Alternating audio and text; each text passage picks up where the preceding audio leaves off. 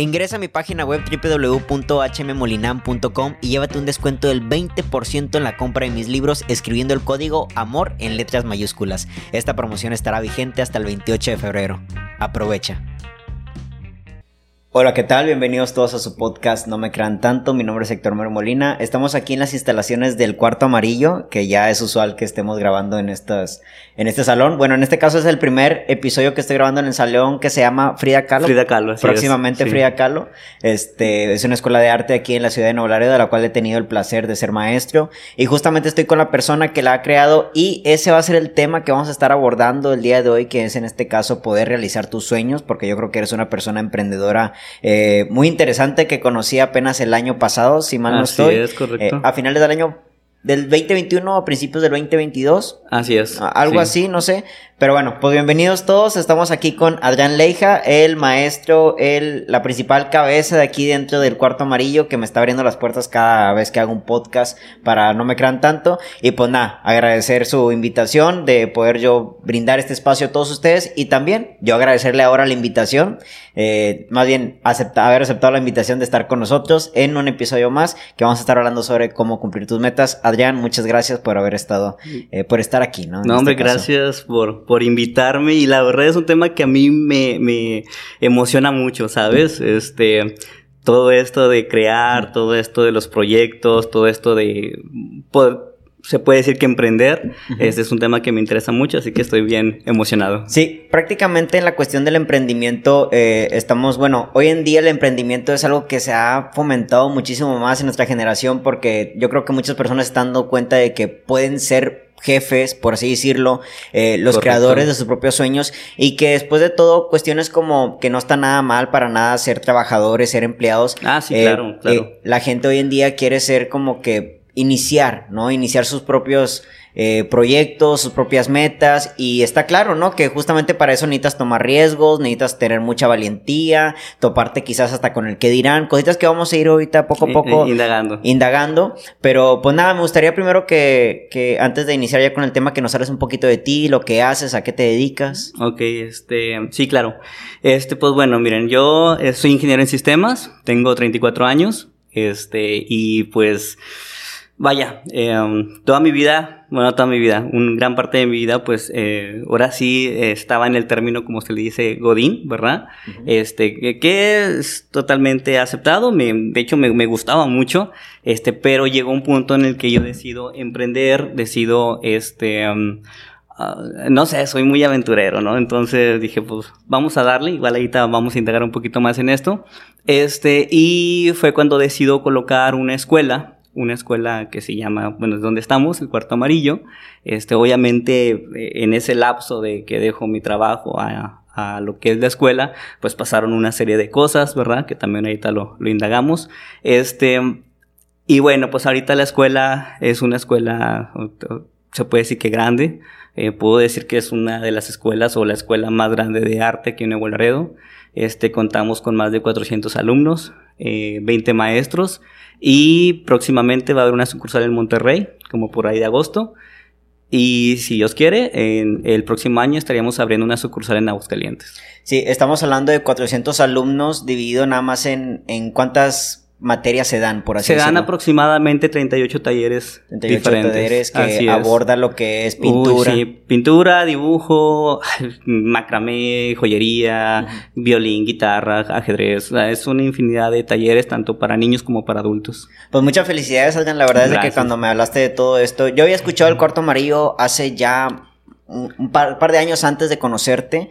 Y decía, wow, sabes, una escuela de arte también es un riesgo muy grande en un país que nos falta cultura en ocasiones, nos falta quizás eh, darle importancia a lo que implica el arte en la vida del ser humano y también, ¿no? Una ciudad que está muy dedicada a lo laboral, porque aquí en Laredo hay mucho trabajo, sobre todo porque somos frontera y está muy interesante cómo hay personas que se abren al arte sabiendo que pues quizás hay otras mejores alternativas y también sabiendo que hay, eh, somos- de esos países donde a lo mejor el arte es muy difícil vivir del arte. Uy, sí. Es muy difícil vivir del arte porque no es re- remunerado, no en ocasiones tu arte no tiende a, a- a ser visto por tantas personas y consumido por tantas personas y sobre todo pagado, ¿no? Hay mucha Sí, gente claro. que cree que tu arte es muy caro nada más porque una pintura, una canción sobrepasa los mil, dos mil pesos, Claro. pero bueno, es también parte de nuestra cultura, entonces me estás diciendo que ¿Llevas cuántos años aquí en el cuarto amarillo? Tres años Tres años y ya dentro de poco, pues si se da todo bien, en Monterrey, otra sucursal. Vamos a empezar directamente por ahí. Eh, yo creo que cuando hablamos de poder realizar un sueño, todos tenemos sueños en la cabeza. Todos somos personas que imaginamos, pensamos, pero ¿cómo sería ese primer paso para poder hacerlo físico? Sobre todo entendiendo de que mucha gente cree que el primer paso en ocasiones tiene que ver con cuestiones económicas, con, yo lo he escuchado demasiado y hasta dentro de mi propia cabeza de que yo no pretendo iniciar cierto proyecto hasta que no tengas ciertas herramientas. Es como decir, yo no voy a hacer un podcast hasta que tengas tus micrófonos que ahorita estás viendo, este, que tardé un buen tiempo como quieran invertir para ello. ¿Cómo sería ese primer paso para poder iniciar los sueños? O sea, tal cual. Eh, la acción, ¿cuál sería esa primera acción? Ok, va. Ay, ¿cómo iniciar un sueño? Pues mira, yo creo que iniciar un sueño primero tiene que ver contigo, ¿no? Eh, mirar hacia adentro, mirar hacia ti y ver el por qué lo haces. ¿No? ¿Qué es lo que te mueve para realizar un sueño? ¿No? Em, mucha gente, eh, bueno, creo que eh, eh, podríamos empezar por, yo creo que por conocernos, ¿no? Mucha gente dice que se conoce, pero realmente no se conoce, ¿no? Que dice, no sé, este, yo soy muy, este, negativo, ¿no? Sí, todo el mundo sabe que eres negativo, ¿no?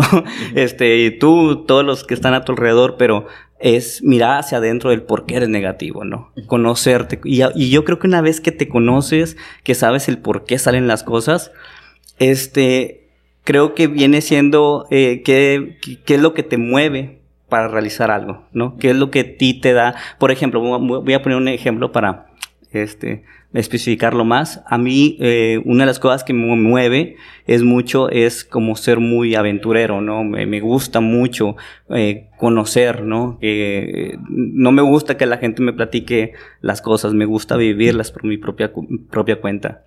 Fue uno de los propósitos, el cual yo dejo, este, mi trabajo, por dedicarme a la pintura, por dedicarme a, al arte, ¿no? Yo soy ingeniero en sistemas, lo ejercí la carrera siete años y creo que me andaba entrando la crisis de los 30 y fue cuando dije, no, es que esto no es para mí, ¿no?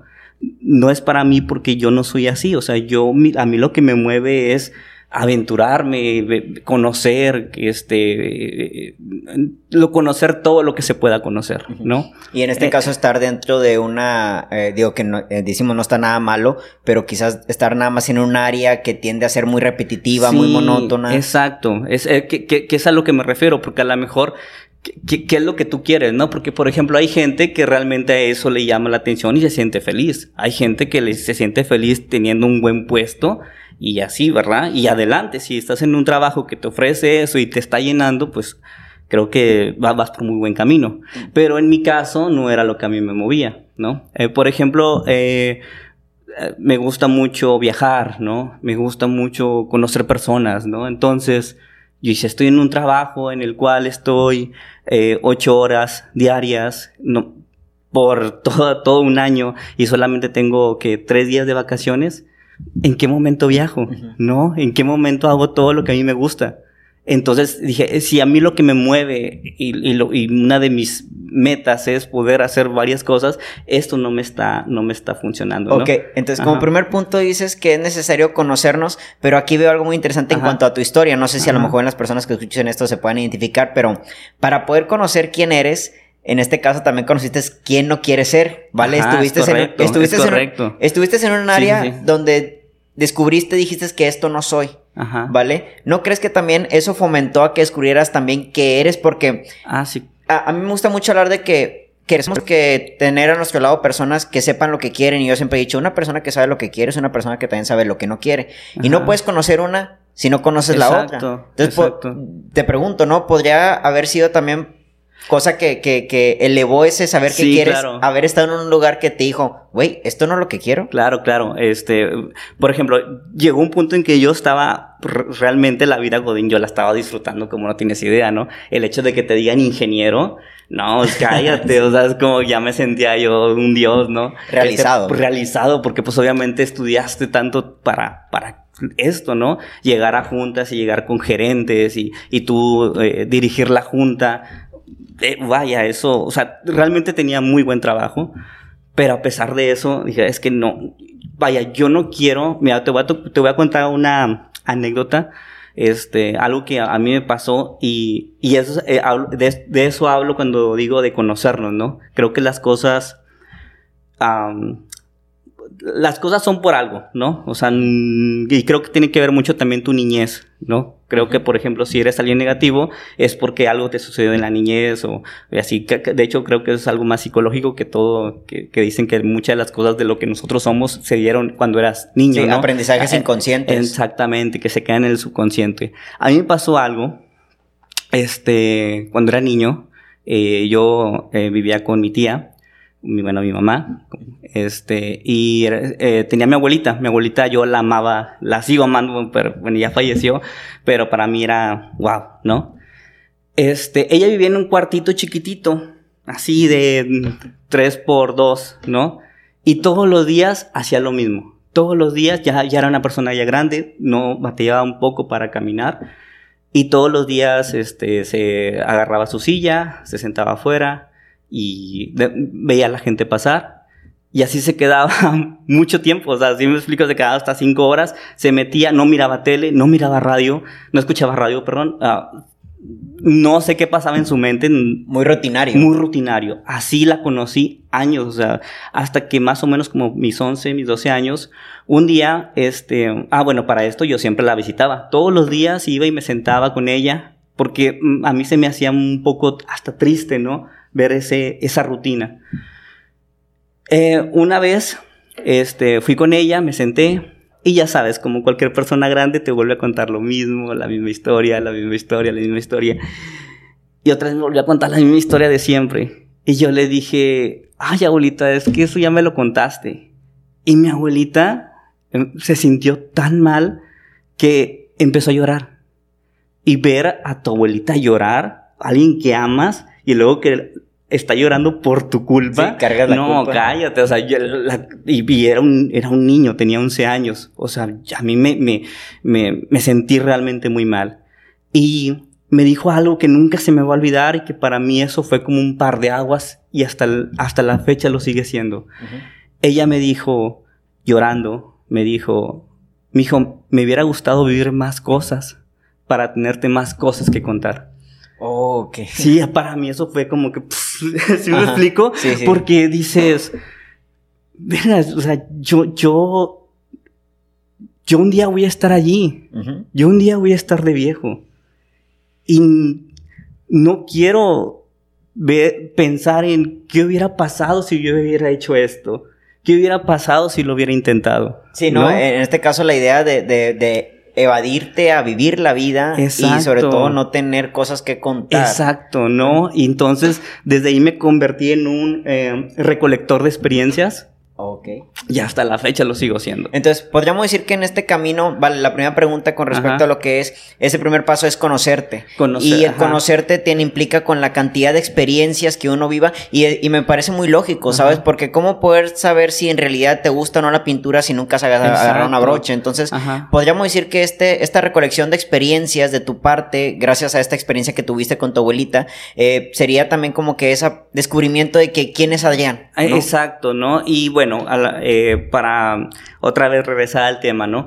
Eh, el hecho de yo saber que quería hacer más cosas, o sea, por ejemplo, en este caso mis proyectos, porque tengo muchos proyectos, demasiados proyectos en el cual requieren tiempo, requieren, mm, pues sí, de, de, mi disposición, ¿no? Entonces, eh, en mi caso, este, realizar un proyecto requería mucho tiempo, ¿no? Y fue cuando yo decido es dejar mi trabajo eh, en el cual tenía una rutina para poder hacer algo. Entonces, ese es, en ese, en, vaya, en, eh, en, este ejemplo es mi caso, pero por ejemplo en otros casos, en otras personas, tal vez lo que les mueva no sea eh, recolectar experiencias, tal vez sea recolectar títulos universitarios, tal vez sea tener hijos, tal vez sea que es a lo que me refiero al primer punto, saber qué es lo que te mueve para poder lograr algo, ¿no?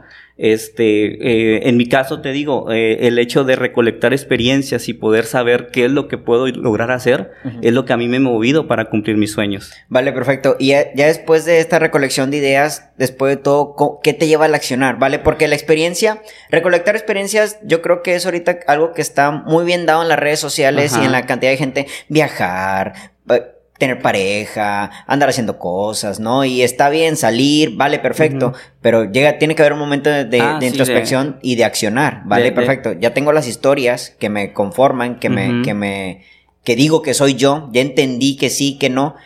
¿Cómo acciono? ¿Sabes? Ok, creo que sería el siguiente paso, podría ser, sería la planificación, ¿no? La planific- Planificar, ¿no? No te vas a aventar así nomás. Por ejemplo, cuando yo decido dejar mi trabajo por dedicarme a la pintura, para mí fue muy difícil, ¿sabes? Para mí fue muy difícil porque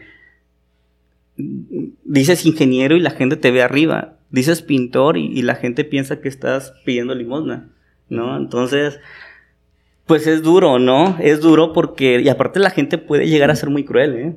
La gente a veces, a lo mejor no lo hace incluso conscientemente, pero hace comentarios muy negativos, ¿no? Entonces, eh, que- mm, comentarios que duelen, ¿no? No lo hace con la intención. Con la ¿verdad? intención a veces de así como, oye, ¿y si te da para comer?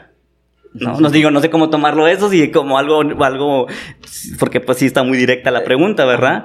Este, entonces, este, eh, bueno, sí, planificar, ¿no? Planificar qué es lo que vas a hacer. Antes de salirme yo de, de trabajar, este, bueno, seguí trabajando, pero me refiero a, eh, de, eh, de una empresa, este, pues obviamente che, realiz- vi, haz de cuenta que yo me, me puse a analizar y a ver, ¿qué llega a pasar si algo sale mal?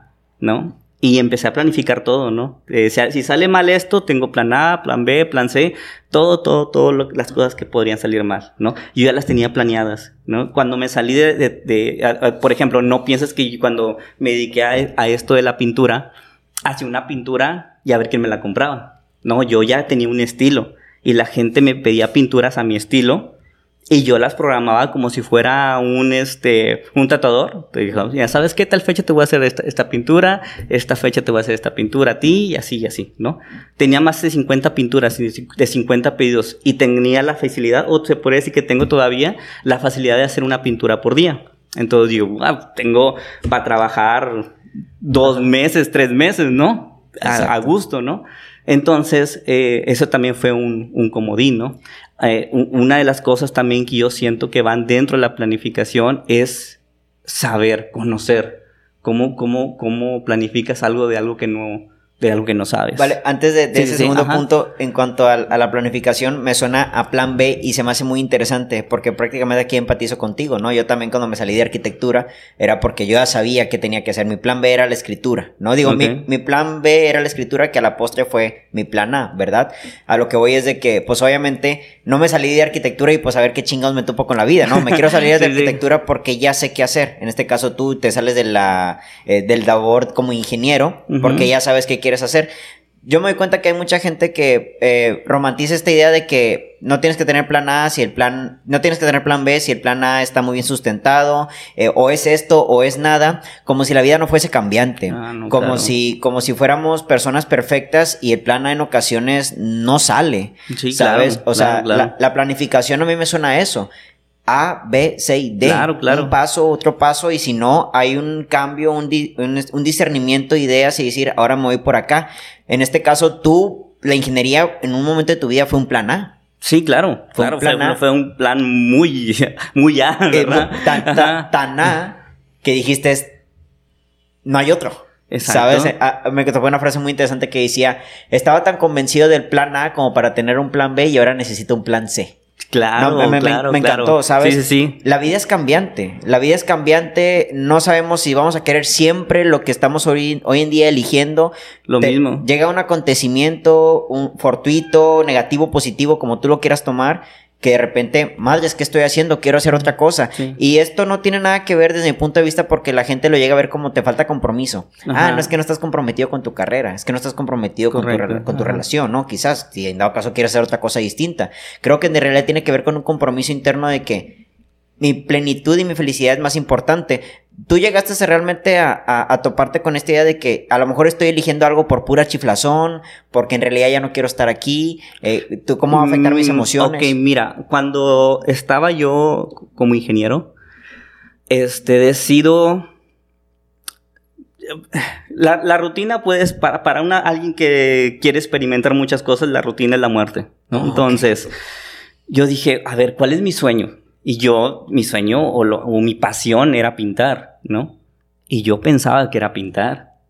Y dije, pues me voy por ese camino. Como tú dices, todo es muy cambiante. La, gente, el tiempo cambia a la gente, ¿no? Entonces eh, dije, pues voy a seguir mi sueño. Mi sueño es, es, es, pintar, pues vamos a planearlo, vamos a ser pintor. no, no importa que seas ingeniero, no importa los títulos. Yo, yo, me recordaba lo de mi abuelita. Yo no quiero llegar a viejo y decir lo hubiera, qué hubiera pasado si lo hubiera intentado, ¿no? Entonces, eh, vaya, pues decido eh, dejar mi trabajo, dedicarme, dedicarme a esto y como tú dices, las cosas van cambiando.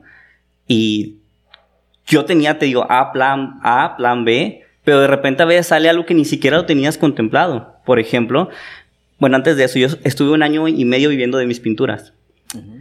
Ah, sí, sí me llegué a topar, porque no, no, no, a lo mejor la gente piensa que todo va súper bien, ¿no? O sea, todo es así, a veces subes, a veces bajas. No es lineal. No es lineal, no es lineal, claro, Este, pero me pasó algo que, híjole, me marcó mucho. Em, prácticamente yo pintaba en un cuartito, ahí hacía mis pinturas.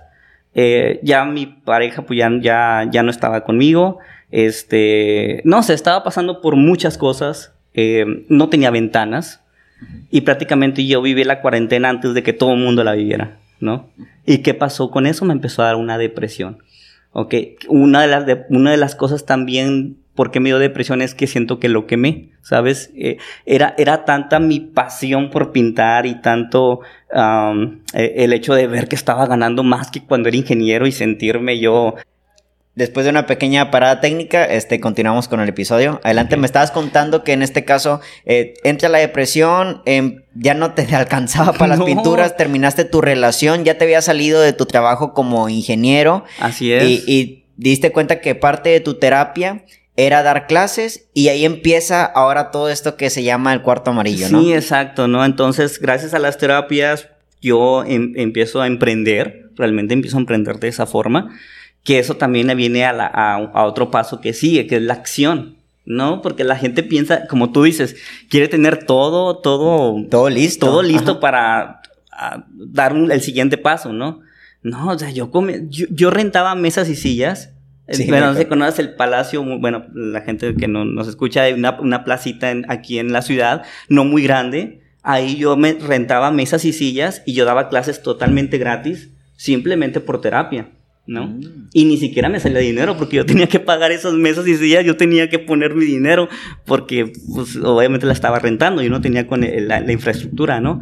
Eh, pero a mí me servía para, para, para aprender que, que, que, yo, yo soy muy tímido, bueno, ahorita ya no tanto, pero antes era muy tímido y hablar en público cómo me costaba trabajo, ¿no? Entonces, todo eso lo fui aprendiendo este, aprender cómo dar clases. Una cosa es dibujar y otra cosa es dar clases, ¿no? Entonces em, empecé a armar mis planes de trabajo, empecé a dar talleres, eh, eh, como te digo, eh, renté este local, este local estaba muy chiquito y, y lo expandí. Después fueron dos salones, después tres, em, después que eran tres, tres maestros, cuatro, ahorita ya casi son 20 maestros. Y así fue creciendo, pero empecé con lo que tenía. No, no me esperé a tener toda la infraestructura pues, para empezar a, a, comenzar algo, ¿no? Creo que ese es un detalle que también mucha gente se equivoca. Que quiere hacer, quiere tener todo, todo, todo para iniciar algo. Vale, aquí, aquí hay dos puntos muy interesantes. Previo a hablar de en cuanto a lo que es en este caso tener todo listo, tener las herramientas para ya poder dar el primer paso, me gustaría irme un paso para atrás, que en este caso tocaste fondo.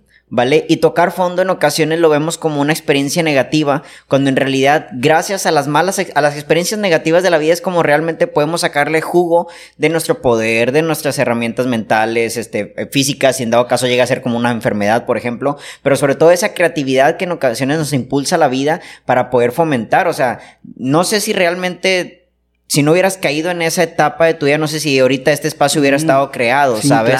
Sin esa ruptura, porque en ocasiones la felicidad es una zona de confort, la felicidad, la estabilidad hasta económica y te mantienes ahí, ¿no? Bueno, pues aquí estoy bien, aquí estoy cómodo, se va esa pareja, se va ese dinero, se va esa estabilidad mental y es evidente donde ahí el ser humano justamente empieza a descubrirse a sí mismo, ¿quién soy? ¿Cuál, cuál es mi poder? ¿Cuál es mi, hasta mi propósito dentro de la vida? Claro. ¿Me podrías decir entonces que, por lo, por lo que escucho, interpreto de que también, el más bien, el inicio del proyecto así como tal fue el, la culminación de miles de proyectos que tenías en tu mente, ¿vale? Porque era un plan A, ser ingeniero, era un plan A, quizás estar con esa persona, era un plan A, la estabilidad económica que te daban tus pinturas.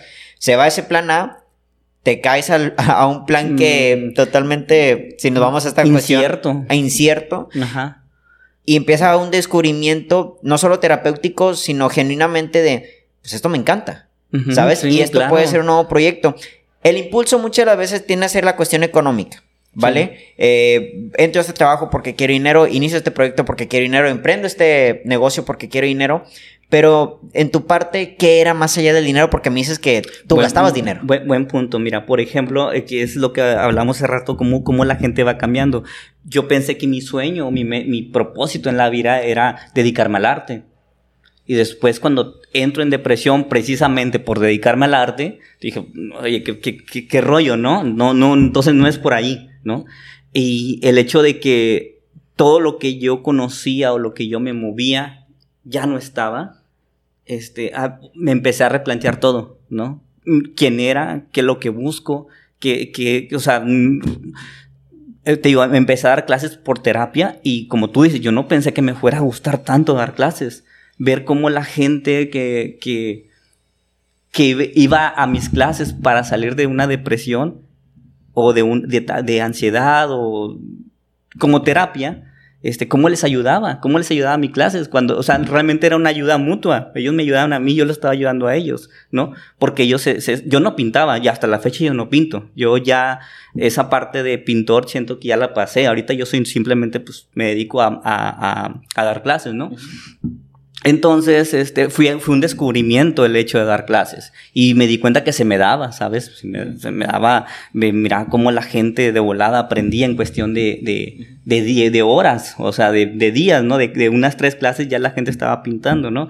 Entonces, para mí fue un descubrimiento enorme eh, eh, esto, ¿no? Después, otra vez, la gente cambia. Cambié y ahorita ya voy a dejar de dar clases me faltan nomás dos generaciones más, esta y otra más, y me voy a dedicar a emprender. Ahora sí, bueno, siempre he emprendido, pero me refiero a, ahora sí a, ir por la República abriendo sucursales, ¿no? Y eso es ahorita lo que me llena. ¿Cómo, fue el diálogo con las personas cercanas a ti con respecto al inicio del proyecto, vale? Porque, vale, la opinión pública en este caso, como dices, de que ser ingeniero, ser pintor, pues es una crítica que yo también me llegué a topar, ¿no? Yo veía cómo mis compañeros estaban graduando de ingenieros, de licenciados, y yo poeta. ¿Sabes? Entonces, sí, claro, claro. Madres, ¿cómo, no? Sí. Eh, pero ¿cómo fue ese diálogo con las personas cercanas para, que, pues para que también pudieran romper ese nuevo esquema tuyo? Porque es fácil romper el esquema del pensamiento que tienen los demás sobre ti, pero no es fácil cuando se trata de las personas que tienes enseguida porque son personas que te conocen sí, más. claro. Me, fíjate, me he enfrentado mucho. Yo desde que dejé mi trabajo a los 30, o sea, mi trabajo de, de, de oficina, yo siento que a partir de ahí yo empecé a vivir. O sea, yo prácticamente he hecho y deshecho en estos cuatro años, ¿no? Este, y me he topado con una infinidad de cosas, como por ejemplo abrir esta escuela. Eh, me costó mucho trabajo en el sentido de cómo vas a abrir la gente me dice, ¿cómo vas a abrir una escuela de arte en una ciudad que no consume arte? ¿No? para empezar, ni nunca has emprendido nada. Y luego, deja tú, estábamos en pandemia, estaba todo el proceso de la pandemia y luego en plena pandemia, o sea, tenía todas las de perder, ¿no? Pero esa, ese impulso, esas ganas de hacer las cosas, y esta vez, no, y no era por dinero, ¿eh? No era, esta, eh, este proyecto inició, no a pesar de que no tenía ni un peso, este, eh, porque por lo que, por lo que me pasó, e, este proyecto no inició por falta de, de, de ¿cómo se dice? Es, esas ganas de... La búsqueda. La búsqueda del dinero, ¿no? Empezó por, porque yo me sentía pleno dando, haciendo esto. De hecho, yo, yo siempre he recomendado que al inicio de los proyectos de vida tienes que irte más por la cuestión cualitativa que cuantitativa. Si te vas a lo cuantitativo, pues la verdad es que hay que decirlo tal cual, los números no van a llegar pronto. Y de hecho, en ocasiones no llegan dentro del primer año quizás. Yo recuerdo que miré ganancias de mi poesía hasta dentro de un año y medio. O sea, yo llevaba ya un año y medio publicando poesía, dedicando, haberme salido de la escuela y haberme dedicado a la poesía cuando vi un centavo en renumeración de mis proyectos. Pero si tú lo, lo propones, propones el inicio de tu proyecto como algo de cualitativo, en realidad estás proyectando que pues la idea es, es mejorar pintar mejor, escribir mejor, eh, eh, cargar más pesas, bueno, es cuantitativo, ¿no? Pero de tener una mejor calidad de salud por ir al, gimnasio, nos podríamos decir, que tú también vas al gimnasio. Entonces, si tú propones el inicio de tu proyecto como algo cualitativo, es más fácil que cuantitativo, porque reitero, en ocasiones a lo mejor en tu primer video no tienes esa cantidad de views que quieres, que buscas. Claro. Y te puede, y ahí sí puede caer una depresión, y ahí sí puede caer la idea de que es que a lo mejor no soy tan bueno. No, es que en realidad debes de cambiar el enfoque. el inicio de tu proyecto no tiene que ser cuantitativo. de hecho, eh, creo que fue lo primero que el, primer punto que tocamos. O sea, ¿qué es lo que te mueve para hacer un proyecto? Exacto. Si, tu, si, si lo que te mueve a ti es algo efímero, estás perdido. Exacto. O sea, si, si lo que te mueve a ti es, si, si todas tus metas y todo es, por ejemplo, para conseguir un carro del año, güey, cuando consigas el carro de año, o sea, te va a durar, la felicidad te va a durar tres días. Y, y, a, los cinco años ese carro del año ya no va a ser del año. ¿Has leído el libro El sutil arte de que te importe un carajo? De no, no lo he leído. Sí, pero sí lo, has, ah. escuchado. No, la verdad Bestseller. no. Él, él dice algo que justamente me acabas de decir ahorita, que si tú propones, más bien, si tú fundamentas tus valores en cuestiones efímeras, en placeres efímeros, él lo llama así, como eh, eh, viajar, tener mucho sexo, eh, experiencias efímeras, emocionales extremas, pero que pues a la post ya los acaban, vas a sentir un gran vacío, porque tus, valores tienen que estar más con las cuestiones de afuera, pero si tú pones tus valores, cosas internas como la lealtad, el compromiso, ser honesto, son cosas que están dentro de tus manos. Y yo estoy totalmente de acuerdo con eso. Si tú propones tus expectativas de vida, de proyectos, que para mí tener expectativas no es malo, es totalmente humano, a como dices, a cosas efímeras, a cosas hasta materiales, sí. va a llegar esa emoción, va a llegar ese carro, va a llegar esa casa, ¿Y luego qué? Exacto. La vida, la vida no es ese minuto de, cuando te traigan la llave. De hecho, la vida son procesos. Es cuando pusiste, cuando fuiste poniendo los ladrillos de tu casa. Sí, claro. Yo creo que iniciar un proyecto tiene que ir mucho con, con, pensar que el, proceso es lo más importante que la meta. La meta es la cereza del pastel. exactamente. Y que creo que por esto, por eso este negocio funcionó bien, o sea, este, este, este proyecto de, de esta escuela porque yo disfruté muy, y hasta la fecha lo sigo disfrutando. O sea, a mí me encanta llegar y dar clases, me encanta ver cómo los maestros tienen, tienen que remodelar sus, sus, clases, porque aquí son talleres intensivos y en 12 clases el alumno tiene que salir aprendiendo guitarra, teclado, pintura, lo que sea, ¿no? Entonces, el, maestro le digo, cualquier maestro que va a venir aquí a dar clases, le digo, oye, ¿sabes que nomás que en 12 clases el alumno tiene que estar haciendo eso y se quedan así como que, ¿cómo no? Y, y, lo saco de su zona de confort, de confort y eso a mí me emociona, eso a mí me encanta. Entonces, ah, yo disfruto mucho esto, yo disfruto y, y la verdad a veces ya el dinero ya es, es, un, es algo secundario, o sea, va, va saliendo. El dinero, los números, los, números los diplomas, los reconocimientos, los aplausos, tienden a ser algo este, secundario y también Digo, no, eh, ayuda mucho, ¿verdad? Ayuda mucho. Obviamente, sí. Y, pero es algo que termina siendo el resultado, de, de, amar un proceso. Si, exacto. si tu propósito de cuarto amarillo fuese eh, llegar a final de semestre con los diplomas, pues va a durar un día, como dices, y te estás perdiendo de cinco meses muy interesantes en los cuales, puta, güey, ya quiero que le entreguen los diplomas a estas personas. Y la verdad es de que no es así. Sí. Y, mucha gente se mueve por eso. ¿eh? Desgraciadamente, cuando van a iniciar sus proyectos, ya están pensando en cuánto van a ganar. Digo, cálmala, o sea, así no, así no funciona, ¿no? O ponle que sí, ponle que te salga bien, pero como tú dices, va a ser algo muy vacío. Es algo, algo que te va a durar muy poco. Es como dicen, la gente quiere, quiere la fiesta de la boda, pero no quiere el matrimonio. Por ejemplo, o sea, güey, si quieres nada más la pura fiesta, te estás perdiendo y quizás echando la basura 40, 50 años de tu vida que no quieres, que a lo mejor a lo cual no estás totalmente comprometido porque quieres el evento, quieres las fotografías, quieres el reconocimiento de la gente.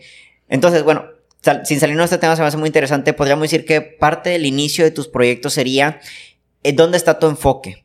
Y ese primer enfoque tendría que ser más bien en una cuestión interna de descubrimiento, del proceso y no en cuestiones como tú me dices efímeras, materiales, porque ahí caemos en el vacío. Exactamente, sí, sí, definitivamente. Eh, gran parte, como te digo, del cuarto amarillo fue justamente, eh, y, muchos proyectos, ¿eh? Fue cómo disfruté y cómo sigo disfrutando este proceso, ¿no? Eh, no, digo, tengo más proyectos, este, bueno, la gente que me está viendo en vivo saben acá algunos proyectos a qué, a qué me refiero, pero todo lo, todo lo disfruto, ¿sabes? Y, y creo que sale muy, es, es, muy genuino, muy natural, vaya. ¿Cuál crees que sea ese? Ok, perfecto, ya tenemos estas herramientas, alguien nos está escuchando y dice, perfecto, tengo que descubrirme, tengo que saber también qué es lo que quiero, tengo que cambiar mis valores y saber que tiene que ser hacia adentro y no hacia afuera. Pero ¿cuál crees que sea ese pensamiento principal? Y yo creo que lo tengo muy claro, pero igual quiero escucharte a ti primero que me sigue frenando, ¿vale? Que me sigue frenando para no dejar ese trabajo, que me sigue frenando el para... miedo. ¿El miedo a qué? El, el, el, el, miedo a infinidad de cosas. Uno, al qué dirán. ¿No? Creo que enfrentarse al qué dirán. Ah, que era, que era lo que estábamos comentando hace rato, ¿no? Que dicen, oye, ¿cómo vas a abrir una escuela de, de arte si esto, no? ¿Cómo vas a dedicarte a la pintura si todo lo que estudiaste de ingeniería? Son comentarios que como quiera, ah, eh, ah, ah, pues sí, te, te agüita, ¿no? Eh, es el miedo al que dirán, el miedo a... a eh, híjole, es que cuando tú inicias un proyecto, es, te estás enfrentando contigo mismo. Es... creo que uno le da miedo a saber hasta dónde es capaz. Porque si fracasa, es como que, oye, no soy tan bueno como yo pensé. Si me explico, entonces a la gente a veces le da un poquito de miedo eso, ¿no? Yo soy una persona muy miedosa. En verdad, la gente que me conoce, soy muy miedoso. Incluso me da miedo ir al Oxxo, o sea, en la noche, o sea, soy muy miedoso. Pero eh, el miedo nunca me ha detenido. Creo que podría definirme como una persona valiente, porque una persona valiente, al fin de cuentas, es una persona que hace las cosas, pero con miedo, ¿no? Y así he estado. Toda, toda, todo lo que eh, mis proyectos o todo lo que yo puedo decir de Adrián Leija lo que es, eh, son cosas que yo me he arriesgado a hacer y obviamente con el miedo del qué dirán, con el, con, con, con el miedo de qué pasará, con la incertidumbre, pero ahí estoy, ahí estoy, ahí estoy y creo que la, la, eh, ser constante, eh, ponerle pasión, disfrutar el proceso, es lo que me ha, me ha ayudado a, a, salir bien librado, ¿no? Ahorita vamos directo a esa parte que ya la pasión, ya, ya, bueno, ya inicié el proyecto, ahora cómo lo mantengo, ¿no? Pero un paso para atrás, con respecto a la opinión pública, ¿no? A la opinión de las personas que, que sigue afectando la vida de mucha gente. Yo se lo estaba comentando en la entrevista pasada a Luis Vacio. Le decía que yo creo que la opinión hacia los demás tiende a ser también una opinión hacia nosotros mismos. Por ejemplo, supongamos que ahorita tienes una playera negra. Si en dado caso a mí no me gustan las playeras negras, digo, mira, como que a Adrián no, le, no se le ve bien, no sé por qué usa playera negra, ¿no? claro, claro. Estoy yo ya emitiendo un juicio propio de que, pues, si yo estoy diciendo que Adrián se ve muy mal con una playera negra es porque yo nunca voy a usar una playera negra, porque me va a ver muy mal como Adrián, pero es una opinión propia. Sí, claro. Entonces, el día que yo use una playera negra o que tenga la oportunidad de usar una, no la voy a usar porque en realidad no es que esté emitiendo un juicio, no es que tú emitas un juicio hacia mí, es que yo creo que vas a emitir el mismo juicio que yo emití hacia ti por haber usado una playera negra.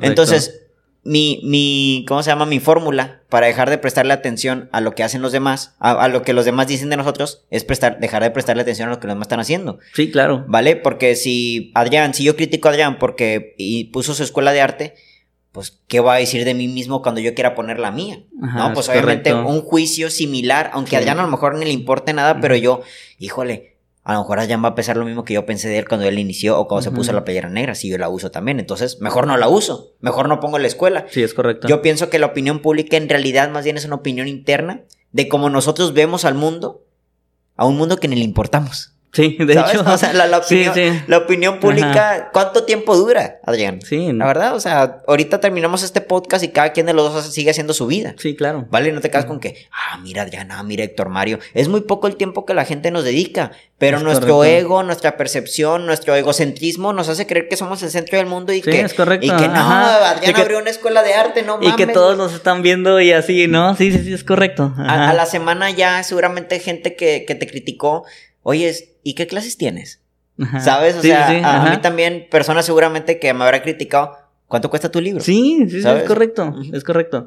Sí, es, eh, híjole, bueno, yo me he tenido que enfrentar a mucho, mucho, ¿cómo, ¿cómo decirlo? Mucha grilla. Sí, sí, sí me he tenido que enfrentar por muchas cosas que hago, este, eh, pero híjole, hay que aprender a lidiar con eso. Yo, yo aprendí a lidiar. A mí me costó mucho trabajo. ¿Cómo me, lidias con eso? Me, me, me, costó mucho trabajo por el hecho de que um, siempre me ha afectado. Lo, o sea, si alguien que yo sé que yo le caigo mal, yo me sentía mal.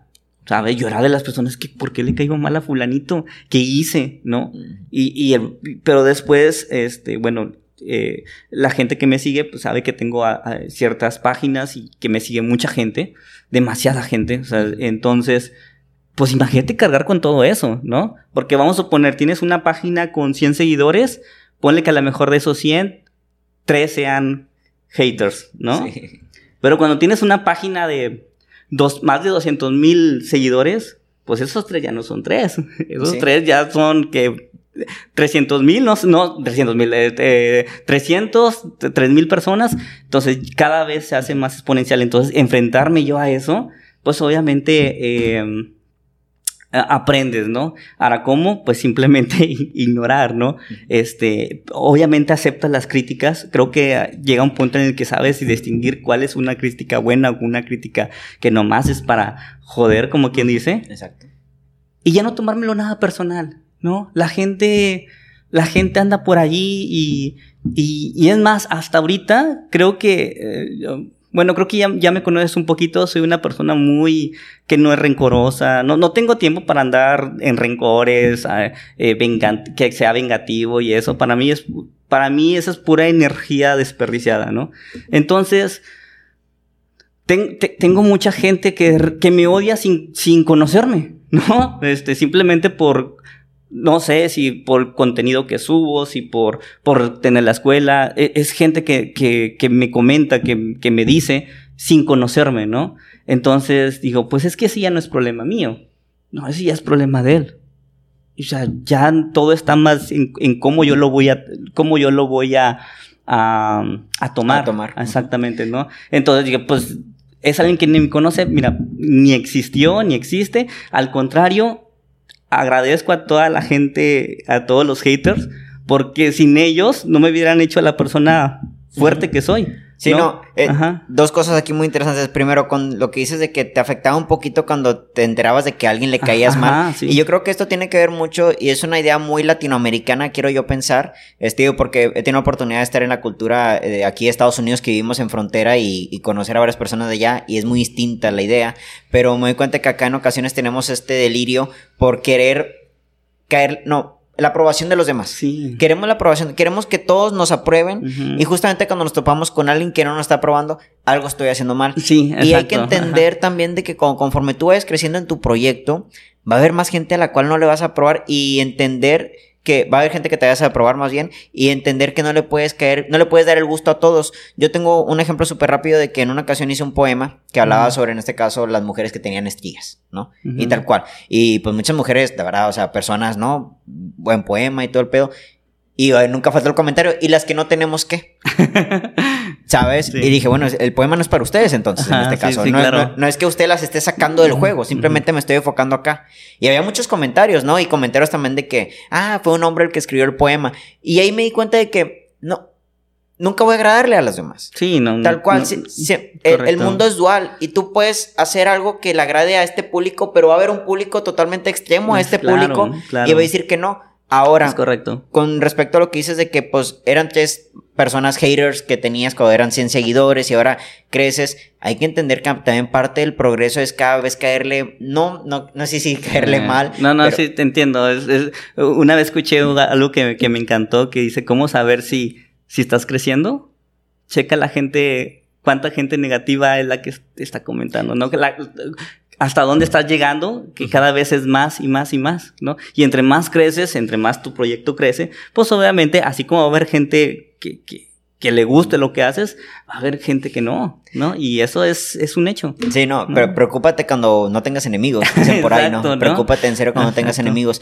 Y ahora, volviendo ya a un punto directamente, cuando ya iniciaste tu proyecto, cuando ya lo tienes, ya, ya está, ya tiene patitas para Ajá. poder caminar, cómo lo mantienes, ¿no? Porque eso es lo realmente difícil. De hecho, bueno, en realidad el primer paso siempre creo que es el más difícil porque es como que ese salto, no al vacío porque hablamos de que tener un plan B, Ajá. pero sí a una incertidumbre de, de cuándo, cómo y dónde va a poder explotar todo esto.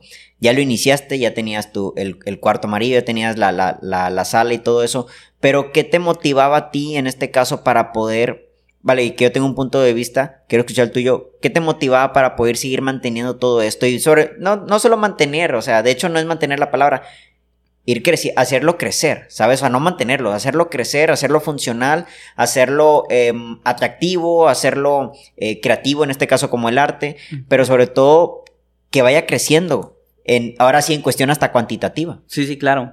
Eh, pues bueno, mira, eh, creo que ahora sí me retomaría yo al, al, punto número uno que, este, ya que ya me conozco más, ¿verdad? Que ahora ya viví un poco más, ahorita que ya dejé, eh, en mi caso, ¿verdad? Estoy hablando ya por mí, este, que dejé mi, trabajo, mi, mi, oficina por, por explorar y todo eso. Todo esto ha sido una exploración para mí, todo esto para mí ha sido nuevo. Eh, yo nunca había emprendido, ¿no? Y, tener a, gente que, vive de este negocio, gente que vive en familias de aquí, este, pues te da una mayor responsabilidad, ¿no? Entonces, me di cuenta que me gustaba, me di cuenta que me gustaba emprender y me di cuenta que se me daba emprender, ¿no? Entonces, e, e, el hecho de que a mí me llame eso la atención y que me, me, me haga sentir pleno, pues eso fue lo que hasta ahorita es lo que creo que ha hecho que se siga manteniendo y que siga creciendo, porque yo quiero más de esto. Y aparte de eso, este, no solamente, como eh, ya eso hablando cuantitativo, ¿no?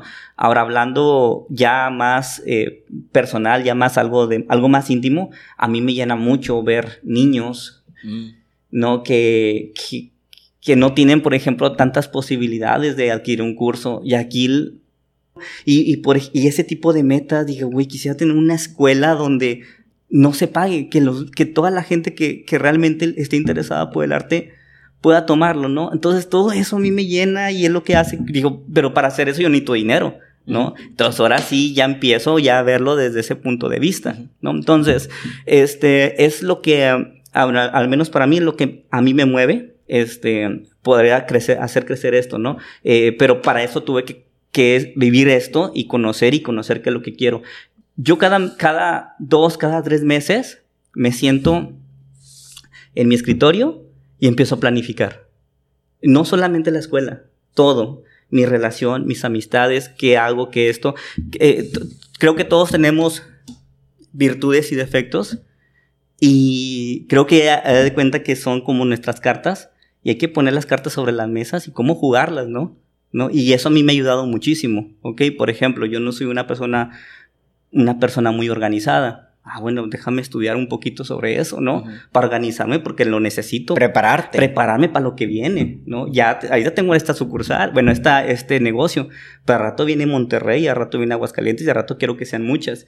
Tengo que prepararme para eso, ¿no? Hay que conocerse para saber qué mover, qué quitar, qué, qué ajustar, ¿no? Entonces, este, e, eso también es parte de, del mantenimiento, ¿no? De, mantener tu proyecto. Eh, el, mantener el proyecto. Porque si, si, te estancas simplemente y, y, estás siempre en tu zona de confort, esto no crece. Sí, tal cual. El, el la preparación tiene mucho que ver con la educación y como dicen por ahí que el, el conocimiento es poder, ¿no?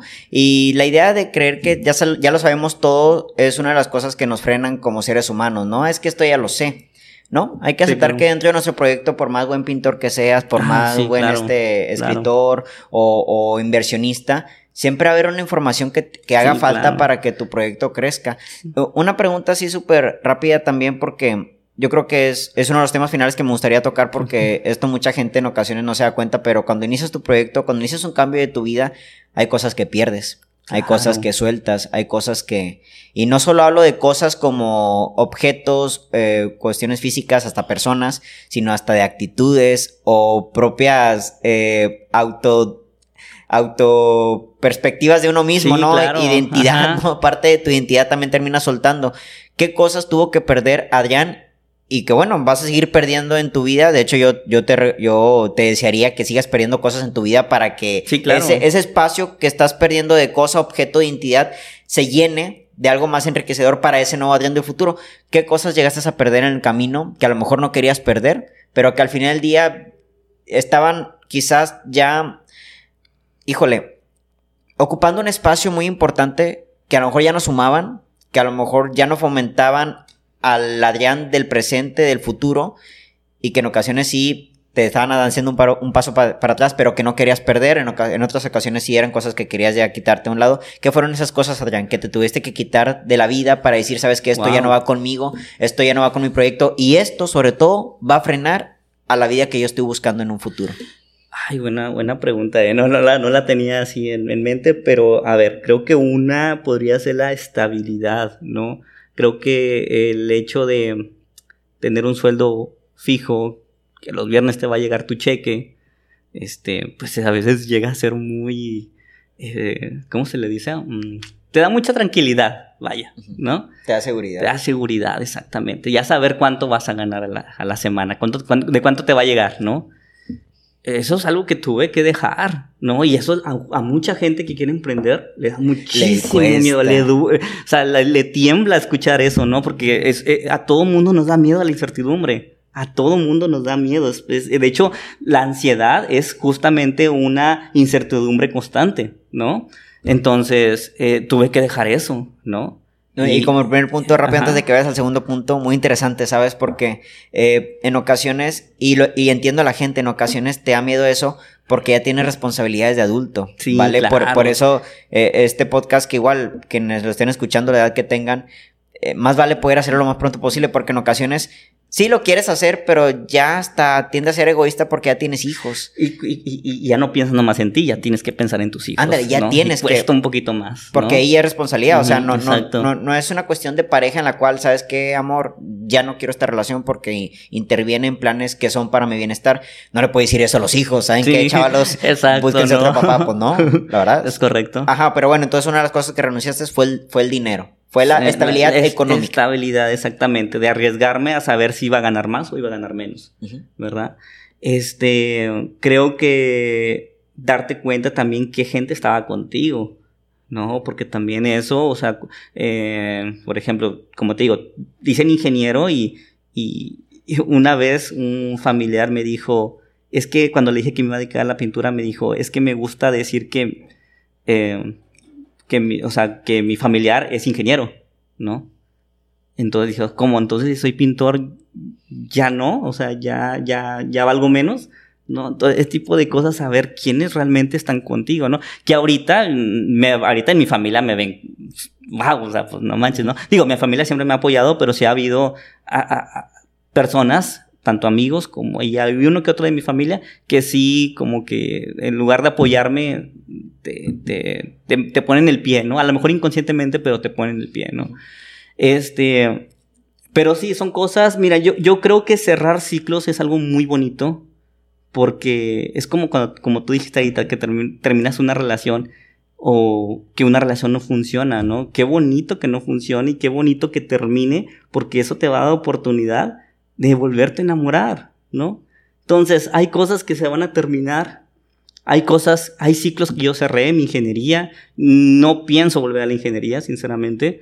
Este, eh, eh, relaciones, hay relaciones muy tóxicas que tuve, amorosas, que ya las cerré. Y digo, qué padre, qué padre que terminó, qué padre eso, porque ahorita soy otra persona completamente, ¿no? Y va a seguir pasando. ¿Verdad? son, la vida es cíclica, sí, cíclica. Ajá terminas, comienzas y así, y así, y así se va, ¿no? Entonces, este, ahorita simplemente estoy disfrutando de este proceso, ¿verdad? Este proceso de, de esta escuela. Eh, obviamente espero no cierre, ¿verdad? Pero a lo mejor va a llegar un punto a lo mejor en el que puede cambiar de rumbo, ¿verdad? Como tú dices, todo cambia. Sí, yo, yo creo que en este caso tu labor va a cambiar. O sea, la escuela probablemente el cuarto amarillo siga estando 80 años, pero algún día quizás ahorita eres el que administra y mejor el día de mañana ya no. Sí, a lo mejor. A lo mejor el día de mañana eres, un estudiante también que pues viene y estudia. ándale, exactamente, sí, sí. Daría interesante, digo, al final de cuentas la escuela es para todos. En esta cuestión de cerrar ciclos, de terminar eh, relaciones, de poder decir esto ya no va con mi vida, el miedo que le da a la gente creo yo que es con respecto a la identidad, porque en ocasiones sí, ¿quién soy yo sin, sin esta ingeniería? ¿Quién soy yo sin esta relación? ¿Quién, ¿Quién, soy, ¿Quién soy yo sin esto que le he mostrado tanto al mundo que le he gritado hasta en, mis redes sociales de que esto soy yo? Totalmente. Ahora, ¿cómo les digo que ya no soy eso? totalmente, pues imagínate, estudiar cuatro años y medio en una carrera que es muy difícil, bueno, al menos aquí en mi ciudad, imagínate, entraron 250 y nomás salimos 14 alumnos. O sea, con eso te digo el, grado de dificultad que era, ¿no? Eh, y yo fui uno de esos 14. Entonces, yo ya me sentía, el simplemente de hecho, hecho de graduarme, yo ya me sentía un dios, ¿no? Digo, no manches, o sea, qué, qué, chingón, ¿no? Qué chingón que me gradué. Y luego, conseguir un trabajo en una de las mejores empresas de ingeniero en sistemas de aquí de mi ciudad, no, pues cállate, o sea, tenía, ahora sí como el, el diablo viste a la moda, que dicen, tienes el trabajo que todo el mundo quiere tener, ¿no? Y obviamente, ¿cómo le digo eso al mundo que me voy a dedicar a la pintura, no? pero pues son riesgos que uno toma, ¿no? Son riesgos que, no me arrepiento en lo absoluto. Sí, cuatro, años publicando fotos de mi universidad. Sí, aquí mi tesis y el... Bueno, no había selfies en ese entonces, ¿verdad? Pero sí, sí, sí. No, no había celulares con cámara frontal. ¿vale? Ándale. este, e, es muy complicado realmente poder destruir una identidad que tú mismo forjaste y que mucha gente ya se casó con eso. Yo siempre he dicho de que si tú cambias y en un futuro te encuentras con alguien del pasado y ese del pasado sigue hablando de tu pasado, es porque esa persona sigue estando ahí. Es porque esa persona sigue siendo esa persona que te conoció en el pasado. Sí, claro. Pues tú ya cambiaste. Entonces, el cambio es parte esencial para poder cumplir tus sueños porque es, definitivamente. Es, este, es innegable. Eh, no lo puedes esquivar. Va a existir sí o sí. Y dentro de esos cambios está la pérdida de personas, de lugares y de ciclos tal cual. Y justamente la incertidumbre, ¿vale? De, de, pues, qué va a pasar con esto, pero sobre todo, como dijimos en los primeros puntos, disfrutar el proceso. ya uno de los últimos temas para ya terminar esto, el, el, el, podcast, es, vale, ya tenemos en este caso la iniciación del, del proyecto, ya este... Em, eh, ya, ya inicié mi proyecto de escritor, ya inicié mi proyecto de pintor, ya tengo mi escuela, ya tengo mi negocio y todo eso. Pero yo sigo teniendo como que una idea de que ni siquiera eso te dice quién eres, ¿vale? O sea, ni siquiera, ni siquiera me quedo yo con el Adrián Pintor, ¿vale? Después de todo, Adrián es algo más. A lo que voy es de que, más allá de iniciar tus sueños, de realizarlos, hay algo más humano dentro de ti que tiene que ver con respecto a lo que acabas de hacer, a lo que acabas de lograr. ¿Y a qué voy con esto? Porque hay una palabra muy constante dentro de cualquier, cualquier emprendimiento, cualquier inicio, que es la palabra del fracaso. Y el fracaso en ocasiones si el día de mañana supongamos que por X razón ya no existe el cuarto amarillo, si Adrián sigue fomentando su identidad en el cuarto amarillo, pues va a volver a caer en depresión, ¿vale? Porque pues sigues, sigues sobreidentificando, ¿vale? Tu persona con ese proyecto. ¿Cómo hacerle para después de ya haber conseguido ese éxito que te costó, que, que eh, le invertiste, sacrificaste, entregaste, cerraste ciclos, para poder saber si para poder seguir diciéndole a la gente y hacia uno mismo que no soy tampoco mis logros, que después de todo, mis logros y mis fracasos no me definen como persona, como ser humano, y que soy algo más allá de todo esto, y que igual eso te va a seguir llevando para poder decir, bueno, el día de mañana puedo iniciar otro proyecto, otra escuela, otra pintura, otro poema. ¿Cómo poder llegar a ese punto de aceptación de que el éxito y el fracaso es parte de la vida, pero que después de todo no eres ninguno de los dos? Wow, qué buena, qué pregunta tan profunda, ¿no? Este, porque a veces uno lo, en la noche todavía lo, lo, pienso, ¿verdad? El, éxito, el éxito está muy chingón. Sí, el, el claro, el, éxito obviamente te llena en, en, todos los aspectos. Digo, no, no, no estoy diciendo que sea la persona más exitosa, ¿verdad? Ni nada. No, sí lo eres, No, no, este, pero, pero vaya, o sea, bueno, antes, antes de eso, creo que ah, un tema que, que, no tocamos muy a fondo fue lo de la, la, humildad, ¿no? Porque gran parte del éxito es ir creciendo y el crecer es, viene parte de la humildad de saber, oye, me falta esto, me falta aprender aquello, me falta aprender de aquel, ¿no? Este, pero bueno, regresando al, al tema ese, híjole, creo que tiene que ver mucho con ser sincero contigo mismo. ¿Qué, qué, quién es Adrián Leija? O sea, dejando a un lado, o sea, ¿quién eres tú? ¿Quién es Adrián Leija? ¿Quién es Héctor? Dejando a un lado tu logro, ¿no? Yo, bueno, ok, se va, se va el, se va el cuarto amarillo, ¿no? Ok, ¿quién es Adrián Leija sin el cuarto amarillo? Ándale, exacto, eso es lo que... ¿Verdad? Eh, entonces, por ejemplo, si se va, si se, si se van tus logros y tú sigues siendo pleno sin tus logros, creo que va, estás, estás por muy buen camino y muy fácil vas a poder lograr cualquier otro proyecto. Por ejemplo, en mi caso, creo que he, adquirido mucha madurez por todas las cosas que me han pasado. He tenido depresiones, he pasado por depresiones, he pasado por rupturas amorosas, he pasado por, por he estado en bancarrota, o sea, literal en bancarrota. Em, he pasado por tantas cosas y de todas he salido librado, bien librado, que ya no me da miedo, ¿sabes? Ya, le, ya dije, ya pasé por aquí, ¿no? Entonces, por ejemplo, si un día el cuarto amarillo, si llega a ir o es por X motivo, sí tendría miedo como cualquier otra persona, pero ya no el miedo de antes, ¿sabes? Digo, ay, pues hago el cuarto naranja. y ya, ¿no?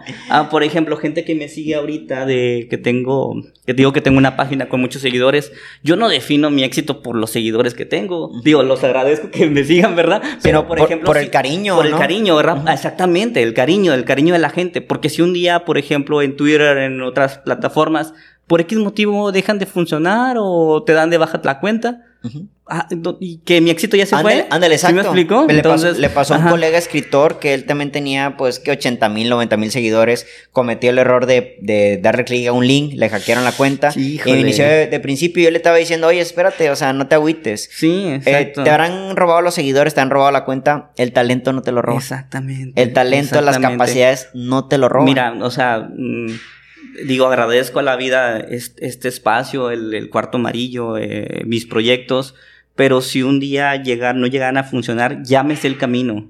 ¿Sabes? Llámese el camino y no me da miedo, ¿sabes? Digo, ay, pues si no, como te digo, a rato hago el cuarto naranja, a rato hago esto, pero ya, ya, ya esa parte de del miedo ya se fue, ¿sabes? Sí, claro, siempre va a haber miedo, siempre. Eh, hasta ahorita lo tengo. Yo ahorita tengo miedo de abrir una sucursal. Pero vaya, o sea, una vez abriendo una sucursal, se me va a hacer fácil abrir 20, ¿sí me explico? Porque ya es el camino. Entonces, cuando ya te sabes el camino, ya todo es más fácil. Todo es más fácil y ya no hay ningún problema que llegue ese eventual fracaso. Exactamente. ¿Vale? Porque tus valores, otra vez volviendo a los temas principales, en este caso tus valores son la parte crucial de tu estabilidad porque ya no otra vez, ya no solo, ya no es cuantitativo, que igual importa, porque justamente es lo que mantiene en pie esta escuela, pero ya hay algo más, que es en este caso simplemente, ahora sí, tu primer punto, disfrutar la vida y experimentar la vida. Exactamente. Ahora sí, ya para terminar el episodio del día de hoy, no sé si haya preguntas de parte de tu público. Ay, no sé, es que la verdad ni estaba viendo la pantalla, nomás muchos saludos. No, no, no hay opción de preguntas ahí, a veces en, Instagram te da la cajita de preguntas. No, bueno, igual fueron muchos saludos, pero le mando saludos a... Saludos. no, no hay preguntas ni nada, bueno, pues un saludo ahí a los seguidores de Adrián Leija. Este, Adrián, eh, ya por último, eh, ¿dónde te podemos encontrar en redes sociales? También el cuarto amarillo Ok, sí, eh, bueno, si quieren seguir la escuela, se llama el cuarto amarillo. Eh, punto NLD, pero en el Facebook nomás con el cuarto amarillo. Este, mm, bueno, mi face personal, pues Adrián Leija, ¿verdad? Si me encuentran casi en todos lados. Este, y pues sí, o sea, y la verdad me gustó mucho estar aquí. Realmente es un tema muy, muy interesante. Creo que sin daba para más, ¿verdad? Pero, pero creo que tocamos los puntos más esenciales. Sí, sí, no, y pues nada, muchas gracias sobre todo para brindarme este espacio, porque este espacio no me crean tanto aquí el podcast que es de todos ustedes. También es gracias a ti que me abriste las puertas, que me has dado toda tu confianza. La verdad, yo, yo, me yo me he sentido en casa con cada vez que te propongo alguno de este tipo de cositas. Me, hasta las llaves del lugar ya me, me diste tal cual, literalmente, ¿sabes? Entonces, pues nada, Adrián, muchas gracias por tu invitación este de, hacer mi podcast aquí, que igual pues fue una invitación en realidad mía, yo fui el que llegó, pero No, no, no, sabes que es tu casa. Sí, muchas gracias y sobre todo por ahora sí, por haber aceptado la invitación de estar aquí en el podcast. igual encantado. Espero que no sea la última vez y este y muchas gracias a todos ustedes que he visto cómo el podcast ha ido subiendo de, de, reproducciones por día, la verdad ya estamos arriba de 200 reproducciones por día en, en, Spotify. Y ahí poco a poco, pues ahora ya implementando lo que es el audiovisual en YouTube. Y bueno, son cositas que vamos escalando ahora sí, disfrutando el proceso. ¿no? Así es, correcto. Muchas gracias a todas las personas que están siguiendo este podcast, ya sea en Spotify, en YouTube, Google Podcast. Este, Adrián Leija, maestro y creador aquí del Cuarto Amarillo y un servidor Héctor Mario Molina. Le deseamos un buen fin de semana, pero sobre todo dándoles las gracias por haber escuchado una hora y media, no, una hora diez minutos de este podcast. Un abrazo y que tengan muy bonita noche. Hasta la próxima. Gracias.